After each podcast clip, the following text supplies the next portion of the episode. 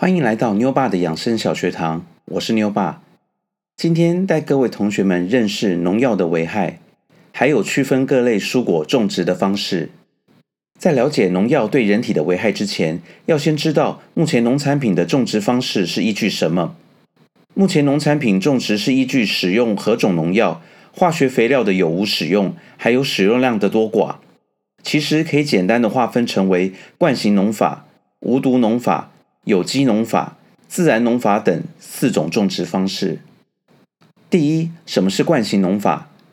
惯行农法就是农民普遍使用的农业耕作的方法，采行的是施用化学农药、化学肥料、基因改造的密集耕作方式。这也是我们目前大部分农产品的来源。第二，什么是无毒农法？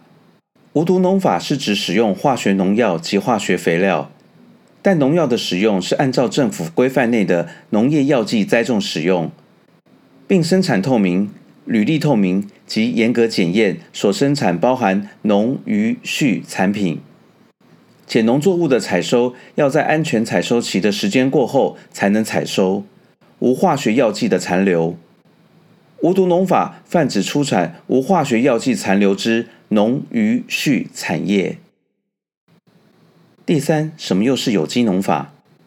有机农法指生产过程需符合不用抗生素、不使用基因改造的动植物生长调节剂等规范，但可使用符合规定的有机农药及肥料，且必须取得验证单位的认证，依法标示，才是合格的有机产品。有机农法的规范包含了不能有水、土壤及空气污染，不能使用任何化学肥料、农药。包含杀虫剂等等，而且必须使用未受污染的有机肥料，并使用自然方法来防治病虫害等。有机农法生产成本较高，其主要原因在于农产品必须搭设网式棚架，用以防止病虫害蔓延。有机农业强调的是自然资源永续与生态环境平衡，而不仅是农作物本身的无毒生产。第四，什么是自然农法？自然农法的原则是为维护土地的洁净，就是不施用化学农药，不使用化学肥料或是市面上的有机肥料，而是用一些自然的资材去代替，也就是用天然的资材去防虫与治菌。再者，自然农法应不能使用化肥与有机肥及除草剂等等，使用的肥料都要是全自然的，包含可以使用含有益生菌的肥料。或者是使用与虫共生的替代作物作为虫的食物，进而避免主要作物大量被虫侵蚀。自然农法提倡充分利用健康的土壤力量，遵循自然，按季栽培，还原自然的生态，并尊重生态环境。也只有这样，农作物才得以健康的生长，人们才能吃到健康的农产品。所以，自然农法基本上比有机农法在施作上难度更高。这里补充一下，化学肥料与有机肥料的差别。化学肥料的养分含量较高，大部分是氮肥、磷肥及钾肥，营养元素较单一，要搭配其他多个肥料或有机肥料共同使用。化学肥料比有机肥料对植物的生长效果更快速。但化肥有局限性，对不同的土壤和作物要使用不同的化肥。例如，硫酸铵最好使用在喜硫的作物，如葱、蒜、油菜等；石灰氮则不宜用作碱性土壤。现在说明下有机肥料。有机肥料提供多种微量元素，使农产品的能量品质有大幅度的提升。再者，有机肥料可提高土壤肥力。有机肥中大量有益的活性菌可改善土壤的环境，使土壤透气性、保水、保肥能力有所提高，土壤板结和酸化得到缓解，增强土壤的肥力。理论上说，有机肥料可以减轻环境污染，维持农业生态的良性循环。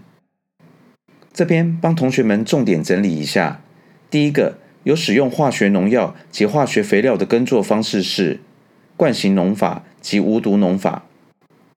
两种农法重要的区别在于，无毒农法需要等蔬菜中的化学农药代谢过后，或是指过了农药的半衰期过后，也就是没有农药活性后，农产品才能贩售供消费者使用。第二个，只有惯性农法有使用基因改造的耕种技术。第三个，有机农法与自然农法的差异，也就是有机农法要通过有机认证。自然农法则不需要，但自然农法不使用有机农药及市面上的有机肥料，施作上比有机农法难度更高。第四个，惯性农法可以使用化学农药、化学肥料及基因改造农作物；无毒农法可以使用化学农药及化学肥料，有机农法只能使用有机农药及有机肥料。自然农法不使用任何的化学和有机的农药及化学肥料，只能使用天然肥料。补充一下，有机肥料包含天然肥料，但天然肥料是不包含有机肥料的哦。了解一下农药所含的毒物。第一是重金属，先知道下什么是重金属。重金属一般是指密度大于五的金属。而砷虽然不是金属，但其生物毒性明显，以及性质与重金属类似，而被归类于重金属。至于日常生活中提到的重金属，多半是以环境污染领域的定义为准，因此对生物有明显毒性的金属元素，通常都属于。而常见的重金属有铬、汞、铅、砷、铜、锌。铬、镍、锰、钴等。为什么蔬菜里会有重金属呢？第一个是人为污染，除了地质的因素外，台湾地区土壤的重金属污染来源主要是工业废水排放、事业废弃物弃置及掩埋、废气排放及农业资材的不当使用等。这里举例说明下，当污染的河水含超量镉的重金属灌溉稻田。稻禾便吸收重金属铬，人类食用受污染的稻米后，也就是镉米，镉便积聚在人体内。镉累积人体内过量的话，会导致骨骼软化及肾功能衰竭。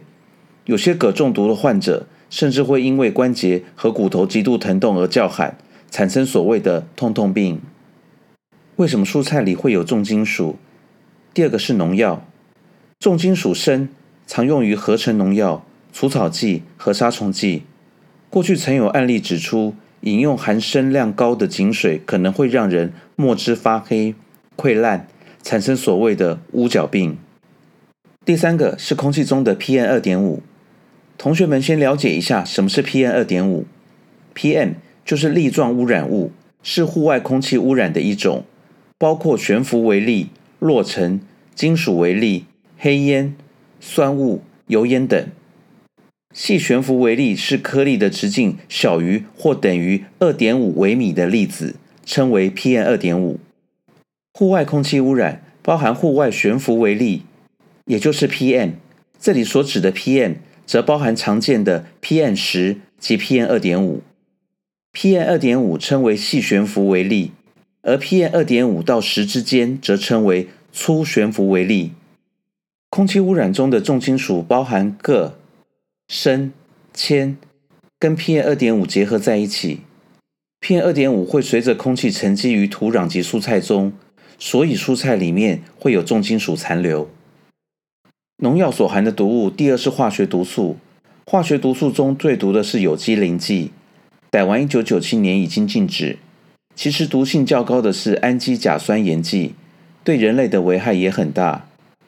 最后是合成除虫菊精，对人体的急性毒性危害较低。农药所含的毒物，第三是神经性毒素。神经毒素是以神经系统为对象的全身性毒剂，其主要的特征是抑制神经系统的功能，产生相应的中毒体征及症状，严重时可致命。目的是防止及去除农田里野鼠的危害。神经性毒剂与常见的有机磷农药属同一类化合物。这边总结一下，建议同学们选购农产品时，包括选购蔬果的来源，第一选择是自然农法的产品。台湾有很多自然农法的小农所生产的产品可以选择，虽然价格偏高，但产品相对安全。第二，选择是有机农法的产品。目前市面上有很多有机产品的商店，只要商店能够确实遵守引进有机农法的商品，同学们都可以安心选购。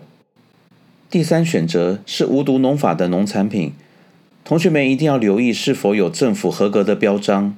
最后建议不要选择惯行农法的农产品，虽然目前大部分农产品都是惯行农法所种植出来的，也占有大部分的通路，但同学们在选购蔬菜水果时，还是可以避免购买到过多农药残留的蔬果。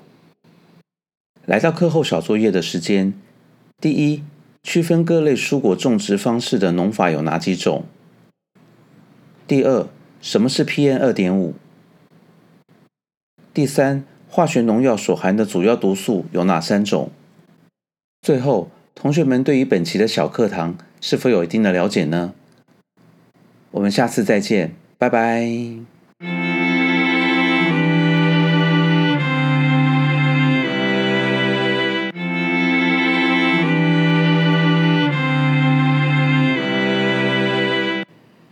课后小作业答案：第一，区分各类蔬果种植方式的农法有哪几种？其实可以简单划分成惯性农法、无毒农法、有机农法、自然农法等四种种植方式。